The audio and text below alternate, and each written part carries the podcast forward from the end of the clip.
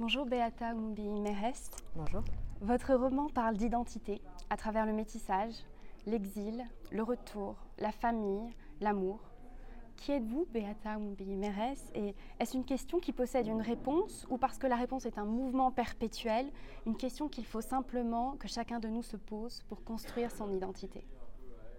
Ah, C'est une très bonne question. Euh, je pense que je sais qui je suis maintenant. Et effectivement, c'est un processus. Euh, maintenant, j'ai envie de, faire un pas de côté par rapport à cette question et euh, de, dire qu'il y a aussi, parfois il y a une injonction à dire qui on est, une injonction à choisir aussi son appartenance.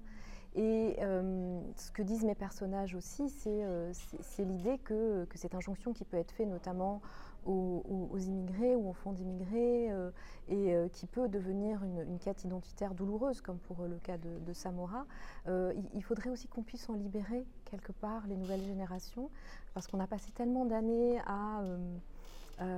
répondre à cette question, à, à, répondre à ce, type de question qui dit mais d'où es-tu vraiment? Euh, qui veut dire que quelque part, euh, quelle que soit l'appartenance que l'on choisit, on peut toujours avoir une personne en face qui, vous la nie. Euh, j'aimerais qu'on arrive à une société quelque part où, on ne soit pas forcé de répondre à cette question, même si je peux comprendre que c'est un, un, cheminement nécessaire pour certaines personnes comme il a été pour moi. Tous tes enfants dispersés mettent en lumière la puissance, salvatrice comme destructrice, des silences et des mots. Quel rôle a la littérature pour vous dans la difficulté de dire et la difficulté d'entendre?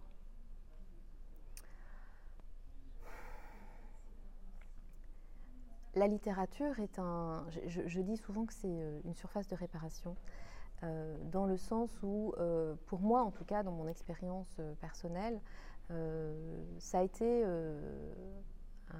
endroit, les livres que j'ai lus, qui m'ont permis de, comprendre ce que j'avais vécu ou de comprendre ce qu'on me renvoyait comme identité, justement, assignée.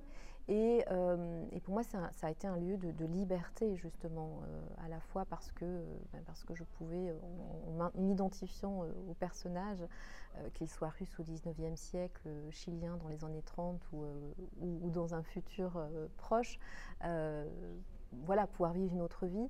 Mais ça a été aussi pour moi, justement, un lieu où je trouvais les mots euh, les mots justes, les mots baumes, euh, posés sur euh, des événements traumatiques que j'avais pu vivre ou sur des questionnements identitaires qui pouvaient être difficiles.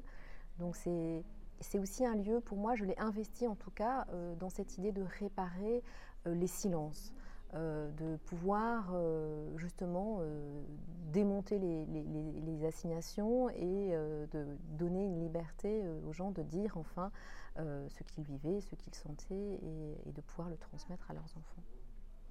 Votre roman nous invite à entendre les voix de plusieurs membres d'une famille qui ont vécu le génocide du Rwanda de 1994, en se cachant, en s'exilant, en combattant ou en en héritant par leurs parents. Pourquoi avoir fait ce choix de roman choral? Au départ, je suis nouvelliste. Et je pense que euh, je le resterai toujours.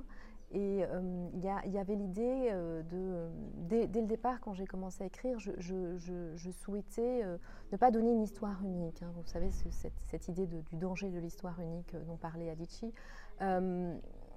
et donc de pouvoir montrer différents points de vue pour, quelque part, refuser la, caricature qui avait été faite par rapport à l'histoire du Rwanda, par rapport à l'histoire du génocide contre les Tutsis et, euh, et permettre, euh, je ne sais pas, à mes personnages, mais au-delà, euh, au type de personnes dont je parle, d'avoir droit à la complexité comme les autres personnages de la littérature monde, alors que souvent, pendant longtemps, en tout cas quand on parlait de l'Afrique, il y avait un discours un peu réducteur, simpliste et, caricatural. Donc le, roman choral, la, la, euh, la vision mosaïque des choses permet justement de se réapproprier euh, la, complexité. La langue Kinyarwanda présente dans votre roman véhicule une émotion puissante à la lecture et à l'écoute. Elle ouvre une porte linguistique en fondant la frontière entre le là-bas du texte et l'ici de la lecture. Comment vous est venu ce choix d'écriture? Le Kinyarwanda est ma langue maternelle. Et quand on dit langue maternelle ou, langue natale, on dit euh, là d'où l'on parle, là où on a appris à regarder le monde, à nommer le monde. Euh, c'est un imaginaire euh, puissant. Et quelque part, l'abandonner pour n'être que dans le français, pour ce que j'avais à dire à ce moment-là, pour moi, je, trouvais que ça aurait été réducteur, ça aurait été dommage. Euh, et, donc j'avais envie que cet imaginaire-là, que cette langue qui porte toute une culture, qui porte une vision du monde, le fait que le mot Ejo, qui soit le même pour dire hier et demain, dit aussi euh, une façon de, concevoir la temporalité qui est celle du peuple dont je suis issue. Euh, c'était important pour moi qu'elle puisse transparaître dans, mon écriture. Et, je pense que beaucoup d'auteurs et d'autrices de ma génération qui ont d'autres langues que le français, que la langue dans laquelle ou elles écrivent, euh, font ce choix aujourd'hui. Et, c'est une façon aussi de dire que bah, les francophones sont aussi euh, de plus en plus des personnes qui sont multilingues avec euh, des imaginaires multiples. Il y a dans votre roman et dans votre discours également une ouverture qui rassemble. 1994, le Rwanda, ce n'est pas ni une année, ni un pays, c'est nous tous, en tant qu'humanité, aujourd'hui, hier et demain. Quelle est votre intention lorsque vous écrivez? Je ne fais qu'écrire, je ne fais qu'écrire de la fiction. Euh, donc je, ne suis pas sûre que, ça ait d'autres portées que celle d'inviter les gens à venir jusque, euh, euh, comme je dis, jusqu'au bord du gouffre de nos existences, jusqu'à cette histoire-là que, que, le monde entier, j'ai eu l'impression à ce moment-là, avait regardé les yeux grands fermés. Euh, soit parce qu'ils ne voulaient pas voir, soit parce qu'il y avait des ailleurs, soit parce qu'il y avait des clichés, comme je disais tout à l'heure. Et, pour moi, c'est une façon, la littérature, en tout cas cette littérature-là, d'amener les gens euh, jusqu'à euh, cet événement-là, mais en la mettant, en la contextualisant et en, la mettant dans, une histoire humaine qui peut parler à tout le monde. Et à ce moment-là, peut-être faire en sorte que les gens comprennent que cette histoire-là, effectivement, ce n'est pas qu'un euh, ce qui a été dit à l'époque, hein, une guerre tribale entre Africains à l'autre bout de la Terre, euh, avec, euh, mais, mais, une histoire qui est arrivée ici il y a plus de 70 ans maintenant, qui peut encore se produire et qui est une histoire qui parle à l'humanité entière. Vous l'avez dit, vous êtes nouvelliste, vous avez également écrit de la poésie, un roman. Comment est-ce que ces différentes formes de l'écrit transforment pour vous la parole transmise? Si elles la transforment je ne sais pas si elle la transforme. Moi, je, fais le choix euh, de la forme en fonction euh, de, la, de l'histoire que j'ai envie de raconter. Euh, et il y a quelque chose de l'ordre de peut-être du, plus intime dans la poésie, parce que très métaphorique, et, et que le roman, lui, permet une, envergure, voilà, pour, pour parler d'une, famille sur trois, voire quatre générations. comme diraient les Québécois, ça prenait, ça prenait un roman. Et je trouve très dommage de toute façon qu'en France, la, forme nouvelle ne soit pas euh, autant appréciée que dans d'autres pays. Et je sais que je reviendrai à la nouvelle. Donc euh, tout dépend du, sujet. Vous êtes une lectrice qui partageait quelques-unes de vos lectures sur Instagram. Qui et quel ouvrage nous invitez-vous aujourd'hui à découvrir et pourquoi? Hmm. C'est très difficile de faire un choix. Je vais vous parler du roman que je suis en train de lire en ce moment.